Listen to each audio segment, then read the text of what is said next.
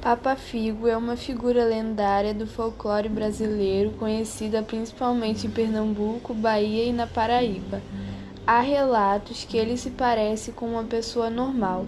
Para outros, teria unhas de aves de rapina e orelhas e dentes de vampiro. Ele matava meninos e meninas mentirosos para chupar-lhes o sangue e comer-lhes o fígado. Daí o nome de Papa Figo.